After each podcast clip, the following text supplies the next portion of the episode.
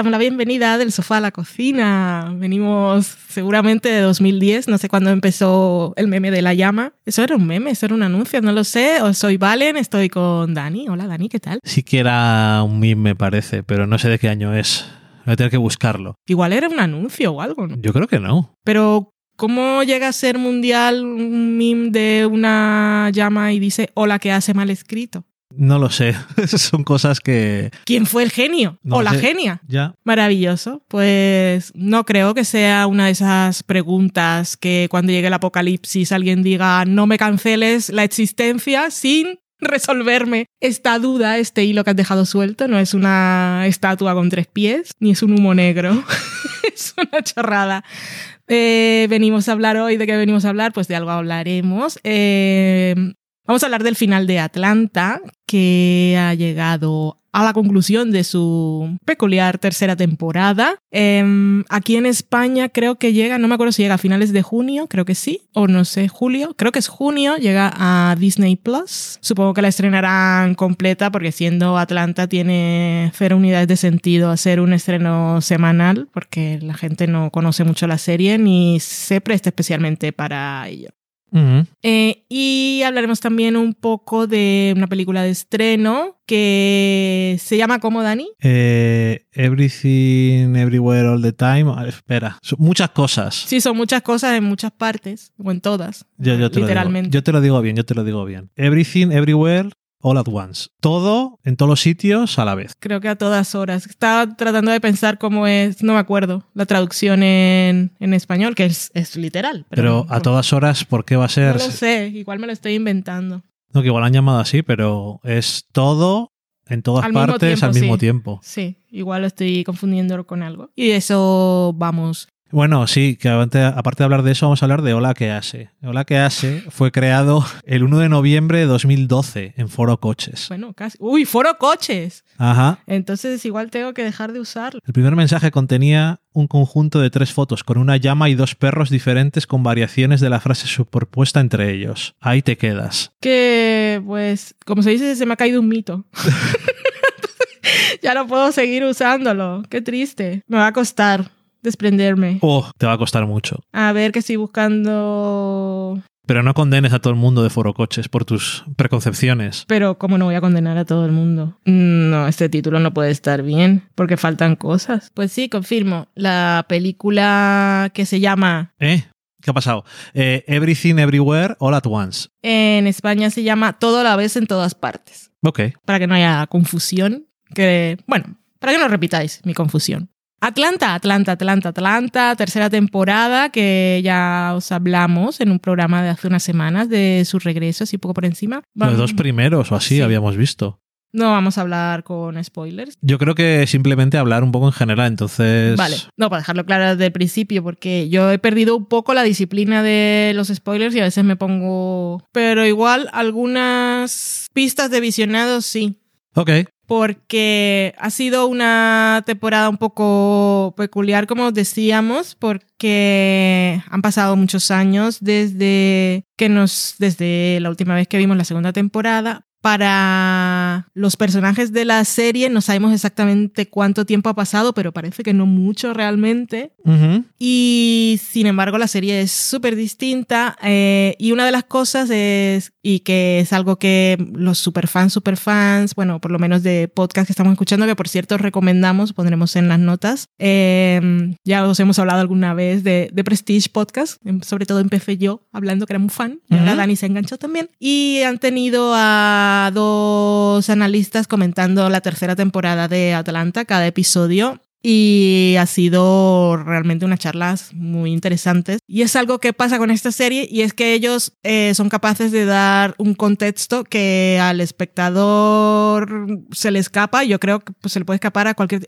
que necesariamente tienen que ser eh, personas eh, afroamericanas viviendo en Estados Unidos. Porque también tienen que tener cosas de cultura popular. Por ejemplo, hay un episodio en el que sale un actor, bueno, una persona haciendo de un señor multimillonario que llega a una escuela a cambiar un poco las cosas, digámoslo así, es un poco bastante amplio mi comentario, mi descripción, y pues esta persona estaba interpretada por alguien que dentro de la realidad en la cultura popular hacía algunas declaraciones. Sí. Y, y, que luego sabiendo esas cosas cambia un poco eh, cómo ves al personaje, pero también te hace como preguntarte, o sea, hacerte muchas preguntas de qué era realmente lo que al final quiere contar el episodio. es una, siempre fue Atlanta una serie muy interesante que desafiaba al espectador, que mmm, cuando le dabas al play nunca sabías que te ibas a encontrar, pero no al nivel de esta tercera temporada en la que ha no. ido mucho a referencias de, de, la vida real y de la cultura popular, pero luego hacernos esos episodios que son independientes de la trama de los cuatro personajes, que fueron varios, ¿cuántos fueron? ¿Cuatro cinco en esta temporada? Que, pero que eran, antes los episodios que eran así un poco independientes, siempre salían los personajes. Cuatro episodios. Y en esta, en esta temporada no salen los personajes. O sea, los cuatro per episodios de los seis. Cuatro de los seis son muchos. Cuatro de los seis, cuatro de los diez. Cuatro perdón. de los diez son muchos. Pero bueno, lo que decía, que estás poco tiempo con los personajes y luego estas historias que pueden. son siempre interesantes, eh, más o menos, dependiendo, supongo, un poco de las referencias que tenga de lo que estás hablando o de cómo te apele de forma general. Lo que sabemos es que estaban hablando no solo de, de los problemas que afectan a la cultura afroamericana en Estados Unidos, sino también estaban apelando a, a lo blanco. Le estaban hablando de alguna manera al espectador blanco, pero no sabías. Sea, yo creo que descoloca, descoloca mucho. Luego puedes sacar conclusiones, eh, puedes entender una primera lectura y puedes pensar, pero siempre. A mí siempre me dejaban como. No lo estoy pillando todo. Eh, necesito saber más. Y sobre todo no podía evitar pensar en cómo encaja esto dentro de toda la temporada, porque en realidad me está, simplemente es lo que decía Donald Glover en una entrevista, que es que siempre había querido contar historias cortas, o realmente todo esto forma parte del universo de Atlanta, o esas, esos episodios que son independientes están hablando de algo de los personajes, o simplemente se los están imaginando, o no tiene nada que ver o es un como Atlanta siempre ha tenido eso de que es como un universo paralelo que siempre tuvo cosas así de realismo mágico Sí. y de coches invisibles y cosas extrañas es esto son universos alternativos paralelos al universo de los personajes los, los personajes están viviendo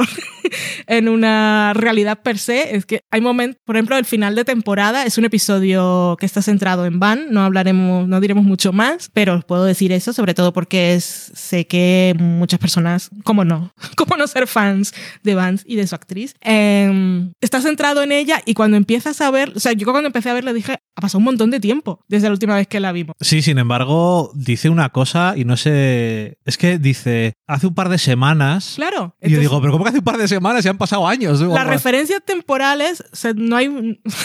a mí me cuesta mucho. Pues siempre pienso, ha pasado un montón. Lo dije cuando empezó la temporada. Sí. Personas, ha pasado un montón de tiempo y ahora están como. Igual es la segunda gira por Europa.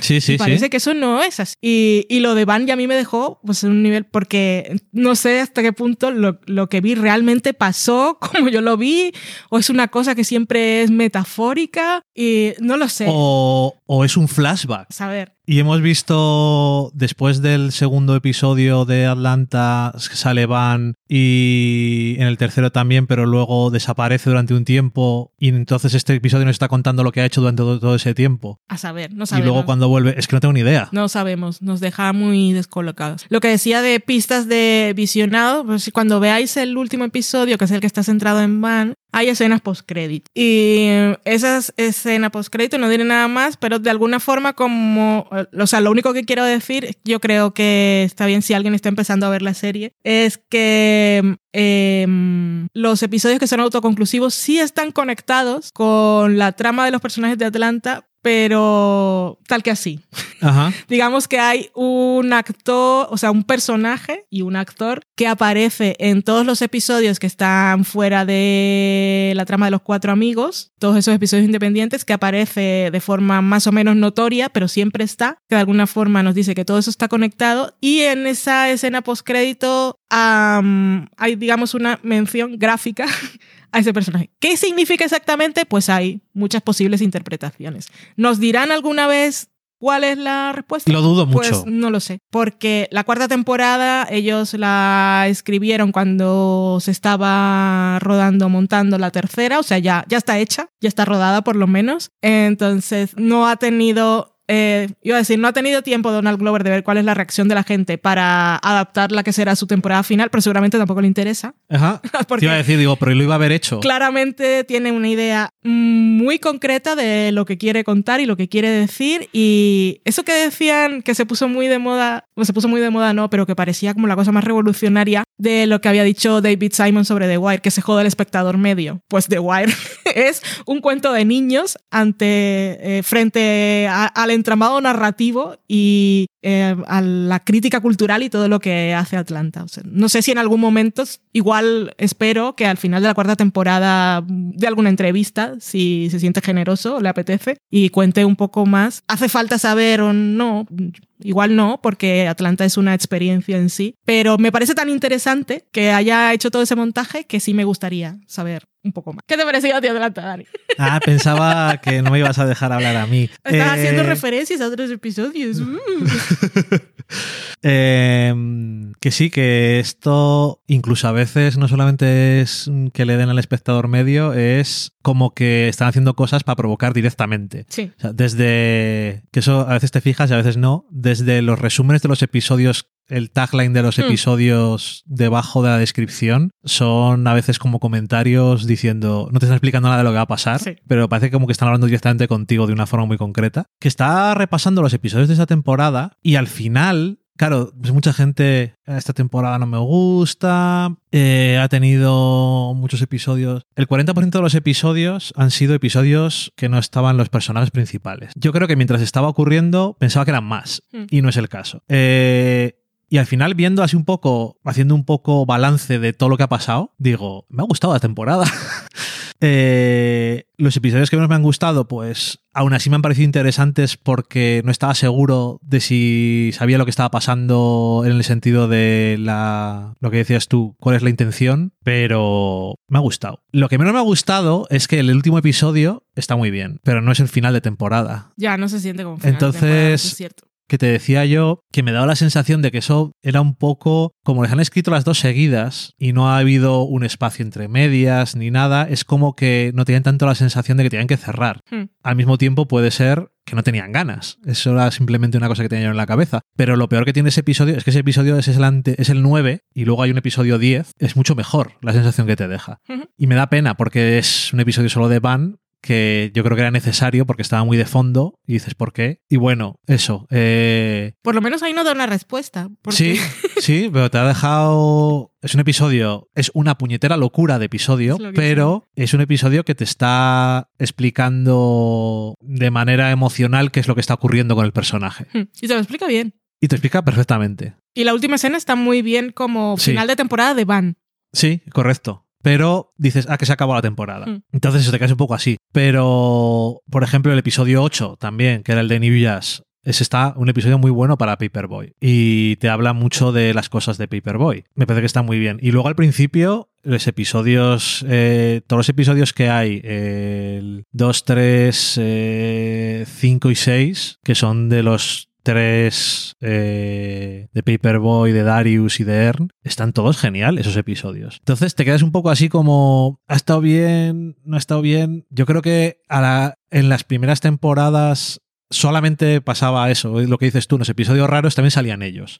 Entonces, la gente, vamos a decir que de alguna forma ellos han creado a personajes que le gustan tanto a la gente y actores Ya, es que vaya. en un momento muy concreto que no eran tan famosos, ninguno de los cuatro, y que ahora los cuatro son mucho más famosos y son especiales, tienen muchísimo carisma, ningún otro actor te le puedes imaginar haciendo esos personajes. Entonces, tienes dos temporadas en las que le has cogido tanto gusto a verles que cuando haces cosas un poco diferentes como que no salgan, dices...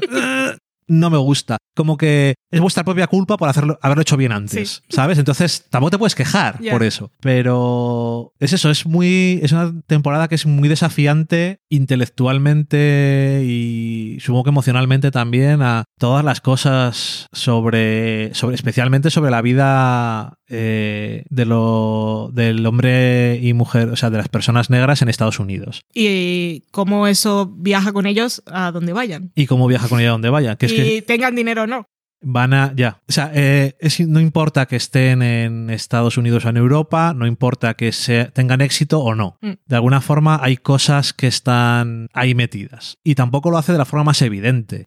Que no es que, aunque lo hiciera de forma evidente, no fuera necesario, pero no se conforma con hacer comentarios obvios sobre cosas. Y luego, aparte, también te mete un par de. en la temporada, que es que han sido súper Los cameos. los cameos de dos actores eh, blancos muy famosos haciendo Interpretando sí interpretándose a sí mismos Sí. y no las mejores versiones del mundo de sí mismos. Sí. Interpretando la peor versión de sí mismo. Pues de hecho, ahora que lo decías en el podcast este que vas a poner el, el enlace, Hmm. decían ellos, eh, con el cameo del último episodio, decían, está haciendo, el personaje es lo que la gente cree que puede ser él. Ya. Dicen, puede ser, este le veo así, yo creo que puede ser un tío un poco raro. Y entonces, a tope con ello. Y el otro actor que sale en el episodio 8 también. Es un poco como interpretando las percepciones de la gente sobre ellos, de alguna forma. Hmm. En el último episodio de una forma bastante humorística. Y en el 8 también es humorístico, pero es un poco más profundo Sí. y un poco más interesante. Porque... Y me parece más... Y más serio. Y más serio, porque quiero decir, en el último episodio el actor que sale está haciendo cosas como él mismo, pero son tan exageradas que no te las crees. Esperas, no crees. Bueno, o te, eliges. o te las crees, pero dices, no será verdad. Eliges pensar que es una exageración. Pero en el, en el otro cameo es como muy real, quitando las cosas evidentes. Mm, Es, mm, es muy real, pero sobre todo tiene como una frase muy contundente al final Ajá. que es súper real. O sea, que te Sí. dice, la verdad es esta. Y que eso, lo que quiero decir es que me parece... Que es, perdón, para la gente que no lo ha visto o igual no se acuerda, sin spoilearla, es básicamente el resumen de la cultura de la cancelación. ¿Realmente se cancela gente? Pues ahí te lo dice ese personaje sentado en un bar. que eso sí que parece más complicado convencer al actor para que haga eso. Hmm, Que lo otro también, pero no tanto. Te lo crees más fácil, ¿no? Como que le van a la gente y le dicen, oye, viene a hacer de un puto maníaco. Y dice, ok, Por favor. porque hace de cualquier cosa. Por lo que le hemos visto, este actor Sí. hace de todo. Es muy versátil. Muy versátil y es muy buen actor. Y pero no tiene ningún miedo al ridículo. no, no lo tenido, no. Eh, en fin, que eso. Yo. Es poco vanidoso, ¿por qué lo diría? Sí, pero quizás es una cosa que, es que estamos hablando sin decir su nombre, Ya, pero por- bueno, por no, ser no que vamos a decir. no lo ha visto, me parece un cameo guay. Sí, pero que aparte quería- eso que quería decir, que eso yo creo que es una cosa que atrae mucho en general, o por lo menos a nosotros igual nos atrae. Gente que parece no tener vanidad, Hmm. pese a que tú puedes pensar que, que deberían de tenerla. Que es una preconcepción de gente hermosa que puedes Sí. tener, ¿no? Que es como, pues son gente súper atractiva, pues quieren salir siempre súper atractivos y ser lo mejor siempre Hmm. que salen en pantalla. Pero la gente que no es así, por los papeles que eligen y demás, pues te gusta Sí. verlo. Supongo que es la gente que no somos como dioses, pues decimos, bien, a ellos también les gusta revolcarse en el barro, como la gente normal. En fin, pues Como eso la que... gente normal, tú te revolcarás en el barro. No, es metafórico el barro. Ya sé que a ti no te gusta la idea. Pero bueno, eso, que es una temporada que se ha criticado mucho, pero me da la sensación... La gente que la ha visto, ¿eh? Que La gente que la ha visto en Estados Unidos que se han quejado mucho, este episodio no lo entiendo, no sé a qué viene esto, no sé tal. Pero al final ha habido cuatro episodios nada más, que son muchos en diez, vale, pero que no salían los personajes. Y, y yo creo que el último, que también he visto a gente quejarse, Mm. no solamente ser un personaje principal, sino que está tan perfectamente claro cuál era la idea, porque el penúltimo episodio, el que es en blanco y negro, es realmente complicado de Sí. entender. A, a qué íbamos con Mm. todo esto. Incluso los demás casi puedes entenderlo, pero este, el penúltimo es duro de tragar a Mm. veces, no sé. Es que a mí siempre, lo he dicho, como siempre digo, como mínimo es interesante. Sí, Atlanta después de haber estado ausente muchos años y de haber regresado con una temporada que igual no ha complacido de igual manera a todo su público o que no ha sido tan comentada. Es que también Atlanta ha vuelto en una época en la que hay muchísimas series y quizá ha perdido gente por el camino que cuando ha visto que no entraba en el juego que le estaban proponiendo esta temporada, igual hay gente que simplemente no tiene cabeza. O sea, Atlanta te puede parecer más interesante, puede simplemente parecerte interesante, pero siempre te exige mucha atención.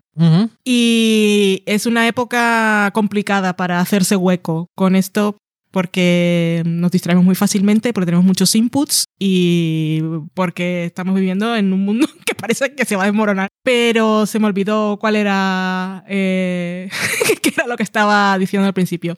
Pero creo que vendría a ser algo así como, independientemente de todo aquello y de que haya vuelto mejor, o sea, de que te guste más o menos, sea más o menos interesante, sigue siendo una serie única. Sí, o sea, eso que después duda. de todos esos años en los que ha estado ausente, ah, se- hemos visto propuestas muy interesantes en diferentes géneros y diferentes cosas, pero ninguna es Atlanta. O sea, Atlanta es Atlanta, es lo que es, es inclasificable, indescifrable y mm, siempre interesante o no, te vinculas más emocionalmente o no, pero es, o sea, la experiencia de ver Atlanta no la puedes tener con ninguna otra. No, no, o sea, no. Y ya está. Es Creo que que, no, eso era no. lo que quería decir, no estoy seguro. Pero no hay más explicación, o sea, no hay ninguna otra serie que te dé lo que te da Atlanta, para bien o para mal. Y mm, con eso terminamos. Eh, si habéis visto Atlanta alguna vez y esta temporada os ha parecido un poco así, os recomendamos a acabarla y si os defendéis con el inglés, pues acompañadla con, con el podcast que os ponemos en las notas porque de verdad que es muy interesante. Eh, no me acuerdo ahora de los nombres de, de los analistas, son dos hombres afroamericanos eh, y aún así nos demuestran con su forma de interpretar y de comentar y de valorar cada episodio que no es que nosotros no entendemos la serie porque yo soy una barranquillera que vive en Burgos y Dani es un, el, el típico varón blanco heterosexual y ese tipo de cosas, sino que dos personas afroamericanas viviendo en Estados Unidos que están muy conectados con la cultura popular y sobre todo con su historia y su bagaje histórico pueden ver la serie, cada episodio de forma diferente, interpretarlo de forma diferente o no comprender exactamente qué es lo que está ocurriendo. Lo cual nos demuestra la super riqueza de la serie. Pero sobre todo nos, nos da contexto a, nosotros que sabemos pocas cosas.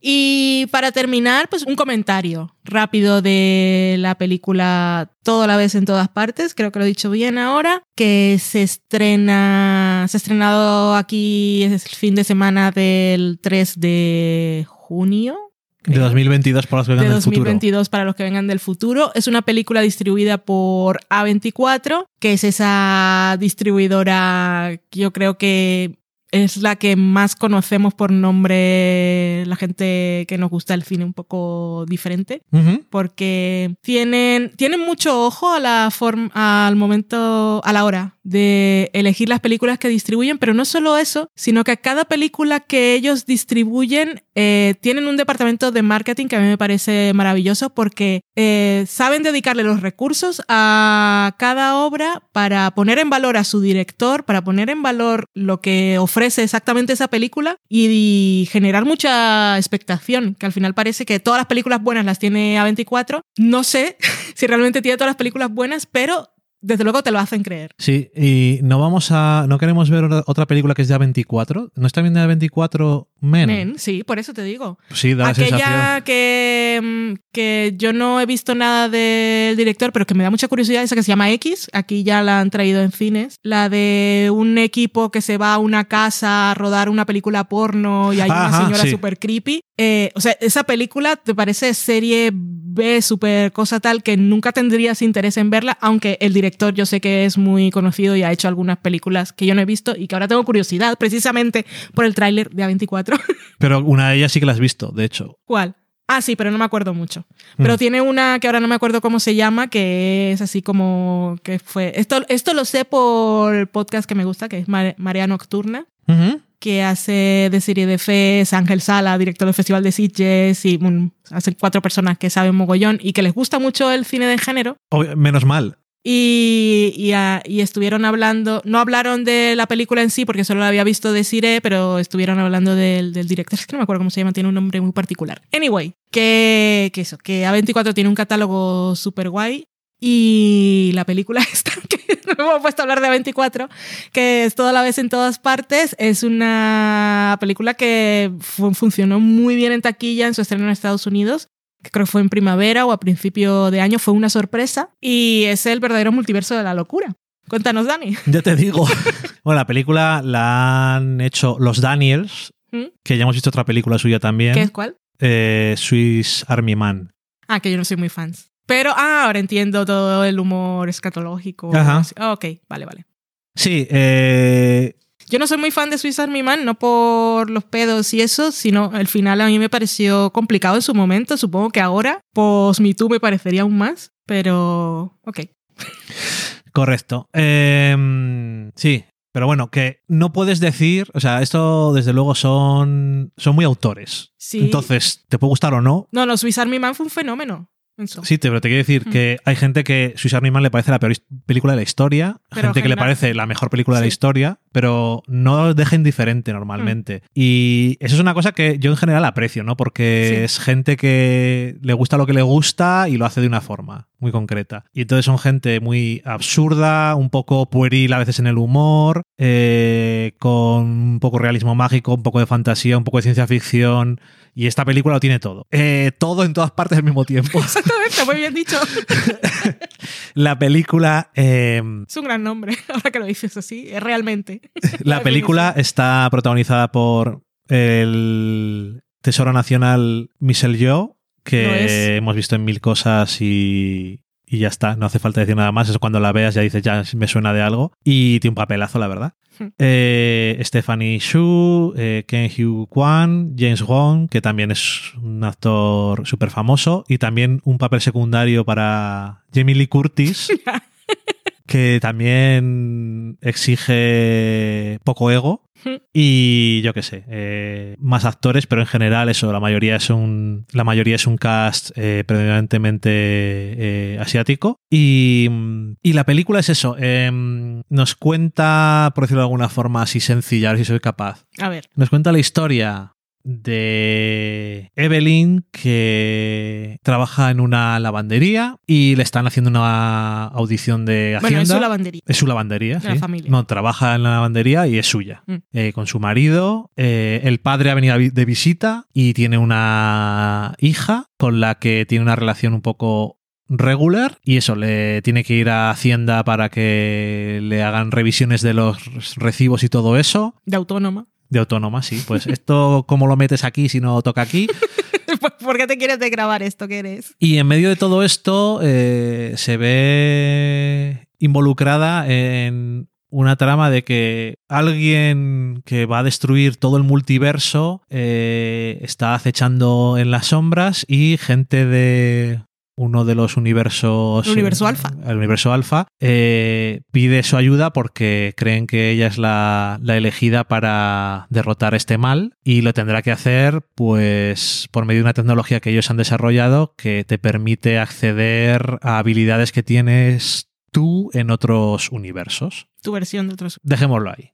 Eh, por cierto, tiene un momento tirando al final que es pura epilepsia, pero que yo tengo que decir que me quedé mirando todo el rato así con los ojos abiertos, como si me estuvieran metiendo información al estilo la naranja mecánica. Me funcionó. Bueno, eh, eh, eso es una peli, eh, pues, fantasía, ciencia ficción tal, que tiene una historia. Yo creo que tiene una historia muy clara emocionalmente en el centro. Y no sé si, si le quitas todas las capas de cosas raras, es un pelín trillada. Hmm. La historia emocional, que la he visto mil veces. He visto a gente, porque a mí me gusta ver de qué se queja la gente Para que, porque me parece más interesante a veces. A no ser que no me haya gustado algo y quiero ver por qué le gusta mucho a la gente. Ok. Porque Siempre me- quieres ver la otra parte. Quiero ver la otra parte para entender cosas que no entiendo yo. Ok. Y hay gente que le ha parecido horrible porque gente concretamente asiática que ha dicho que ya estaban muy hartos de la cosa del Tiger Mom, que todas las películas exitosas que Sí. han salido últimamente siempre hay una Tiger Mom y que ya no hay más tipos de padres posibles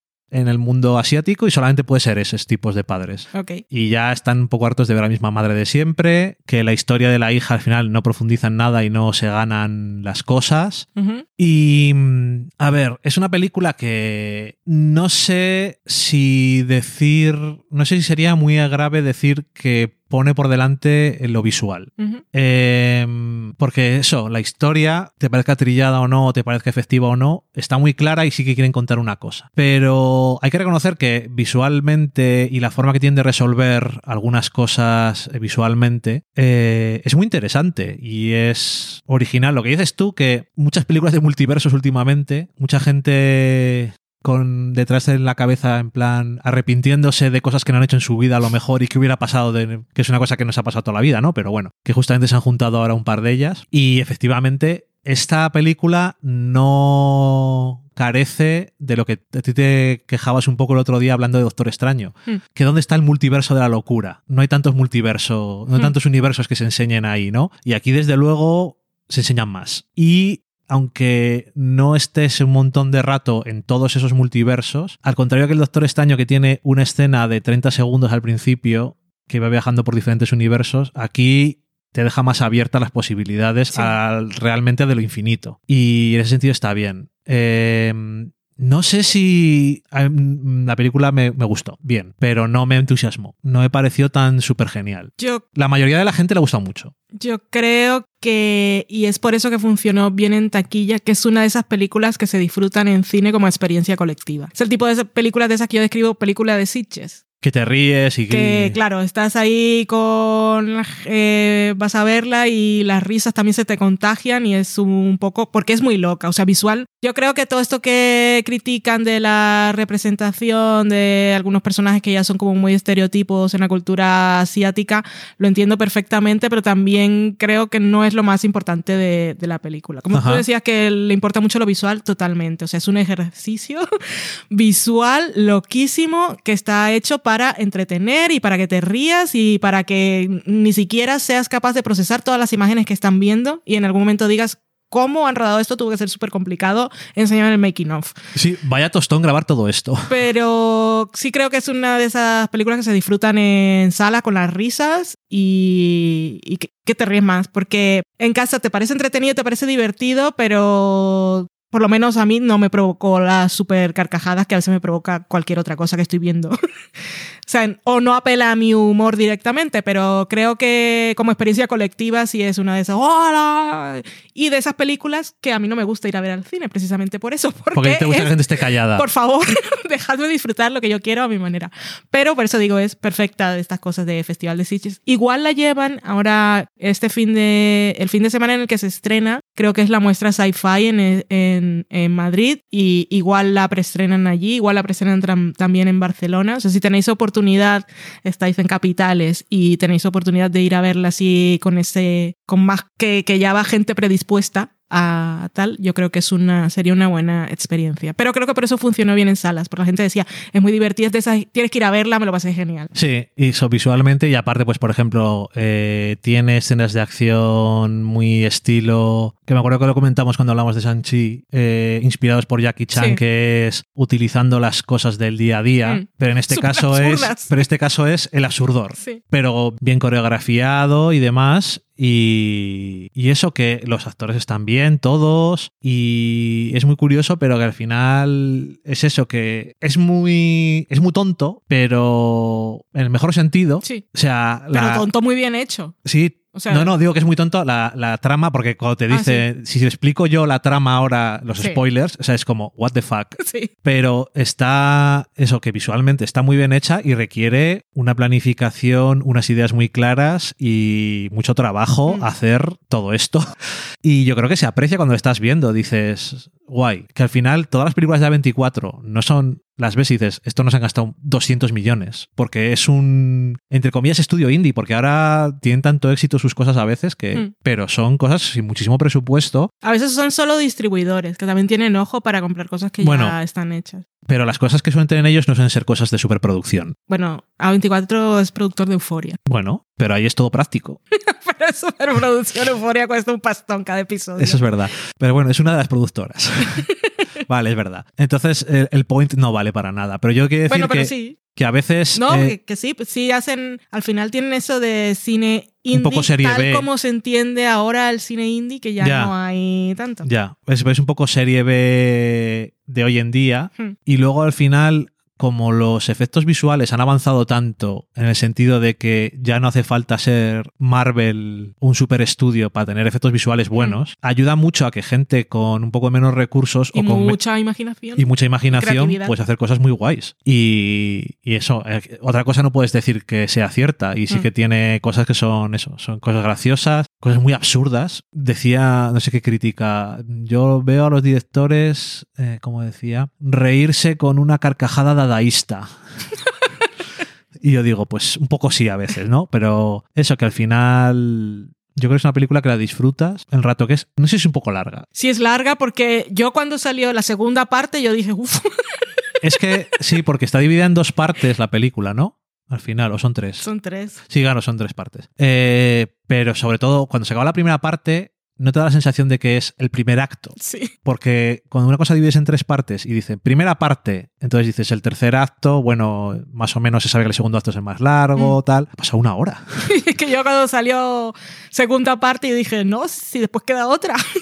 Pasó mucho tiempo. No miré el reloj porque pongo el móvil boca abajo porque si no me distraen las notificaciones. Pero Yo creo que tiene, no sé en qué parte, igual un poco en cada parte.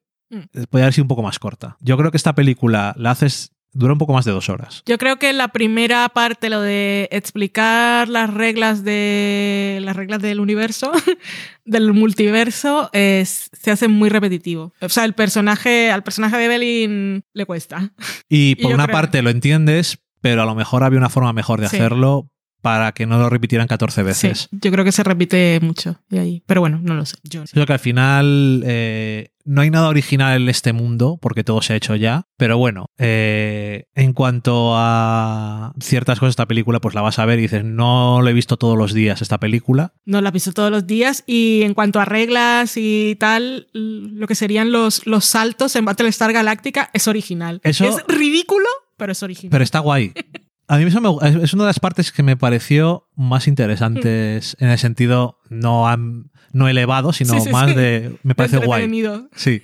Eso estuvo muy bien. Y con esto terminamos nuestro programa de hoy, que ha sido grabado de forma adelantada, porque Dani estos días, no sé exactamente qué día estáis escuchando eso, porque no sé qué día. Esto es un poco... mm, ¿Qué está pasando, espacio-tem- Valen? Bucle espacio-temporal. No sé cuándo va a salir, no sé cuándo lo estáis escuchando, no sé cuándo va a salir. Bueno, lo hemos grabado una semana antes por lo menos, porque Dani tiene por delante 10 días de Feria del Libro en Burgos, con lo cual no va a ser persona y mucho menos podcaster. No ser persona y menos podcaster. Pero aquí tenéis el programa que hemos cumplido. Aprovechando que habíamos visto cosillas, aprovechamos para grabar un segundo programa porque somos visionarios y conocíamos el futuro. Visionarios.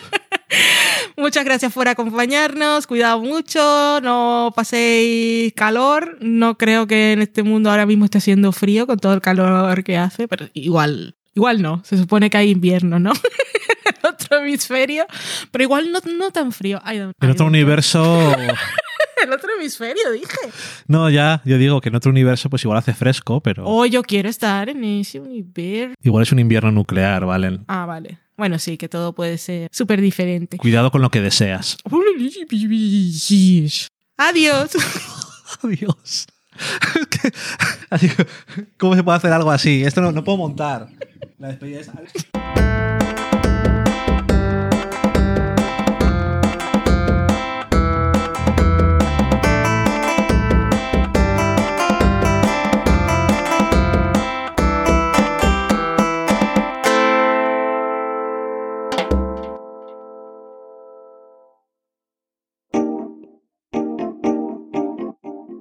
Acabáis de saborear un programa del podcast Del sofá a la cocina.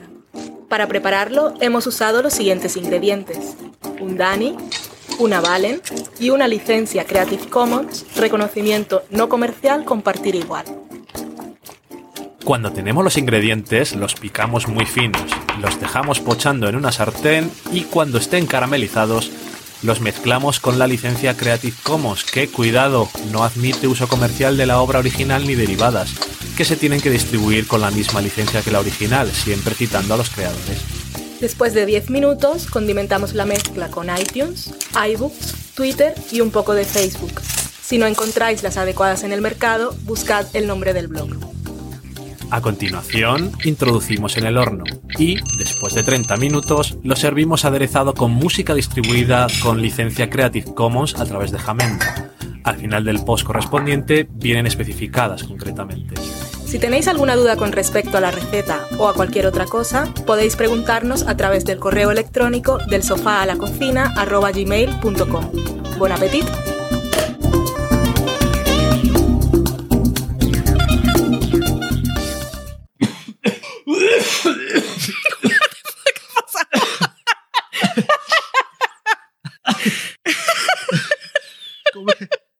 Con mi propia saliva.